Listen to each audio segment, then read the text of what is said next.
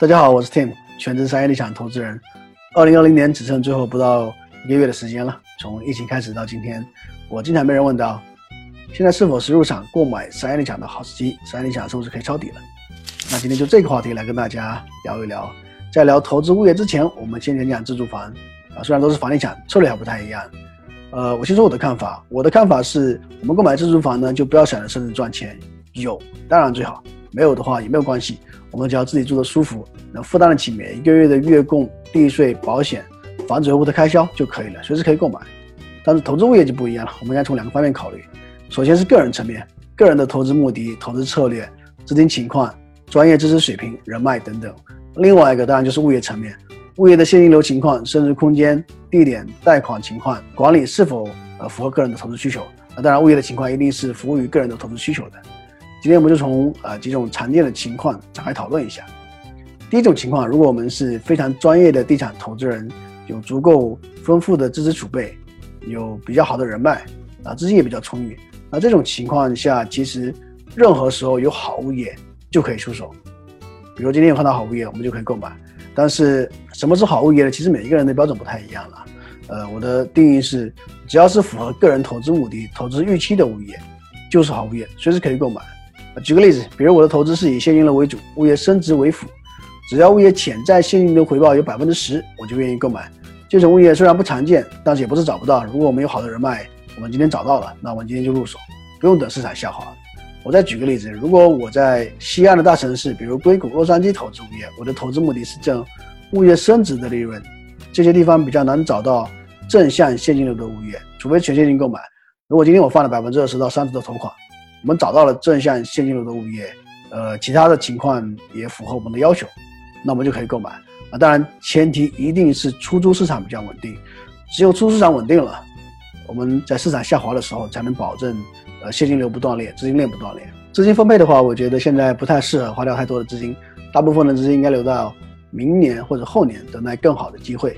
我猜到明年第二季度之后，机会应该更多一些些。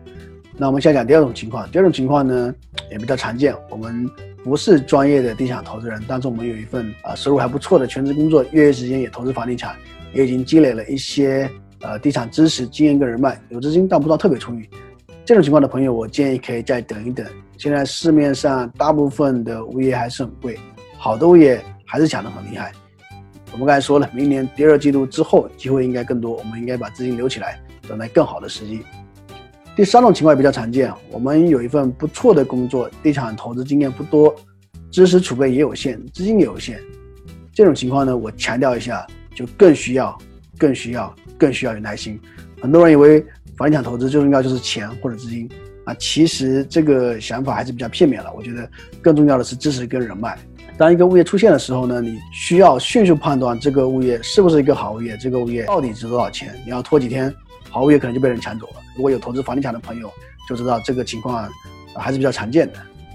比如我们呃购买一个物业，我们知道如何装修转租。那根据我的计算方法，物业在装修转租后可以增值五十万，那我完全可以比其他人付高点的价格把这物业买下来。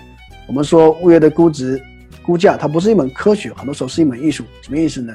同样的物业，同样的房和同样的经营楼，同样的地点，同样的时间。对不同的投资人来说，它的物业价值可能是不一样的。所以，如果你是属于第三种情况，我的建议是以准备为主。准备什么？我们刚才讲了，房地产投资需要三个东西：知识、人脉和资金。知识，比如如何给物业估价，如何给物业估值。如果你是购买独立屋，估价比较简单一些，我们说用类比法；如果你是购买商业不动产，那根据投资的物业种类，估价方法也有些不同，更专业些。商业地产，呃，分类比较多了，比如说有多单位公寓。商场、酒店、仓库、自助餐、办公楼等等，每种地产类型还有更多呃不同的细微的分类，我们以后会在视频里慢慢讲解。除了估价之外，投资地产和做生意一样，也需要一个商业计划书。就算买下来什么都不做，直接收租也是一种计划。一般来说，我们还是希望买下来后通过装修改造可以增加物业的现金流，从而增加物业的价值。第二个就是人脉，在房地产投资中尤为重要，特别是商业不动产，这个圈子很小。好的物业一般都是未上市前就被人买走了，所以和商业地产经纪人建立良好的关系很关键。呃，商业地产经纪人呢不太同于住宅地产经纪人，和他们沟通，呃，建立关系，一般来说需要了解特定的语言、特定的知识，不然很容易被认为是新手投资人而不被重视。他们最忌讳的就是遇到新手买家，因为交易成本太高了，比较浪费时间了。三联抢经纪人最怕就是浪费时间。我们的多单位规律课上也有讲如何和三联抢经纪人建立关系。那除了经纪人，还有其他的人脉我们也需要，比如说装修团队、律师等等。律师还有分帮你看合同的律师、打官司的律师、这个赶房客的律师都不太一样。最后，最后才是资金。投资商业地产只有资金是没有用的。如果有知识跟人脉，就可以比较容易的吸引到资金。如果有资金，没有知识跟人脉，踩坑的概率也会比较高。所以，对大部分第三种情况的投资人来说，我强调一下，现在不是下手买物业的好时机，却是准备的好时机。我再我再说一遍，现在不是下手买物业的好时机，一定是准备的好时机。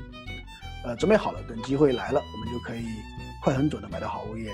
实力想投资的。知识点很多很杂，那么欢迎关注我们北美地产学堂的频道。如果您有什么问题或者想要听什么方面的内容，都请在呃下面评论区留言告诉我们。我们下一期会讲，呃有多少资金才能进行商业地产投资？那这一期呢，谢谢大家观看，我们下期视频再见。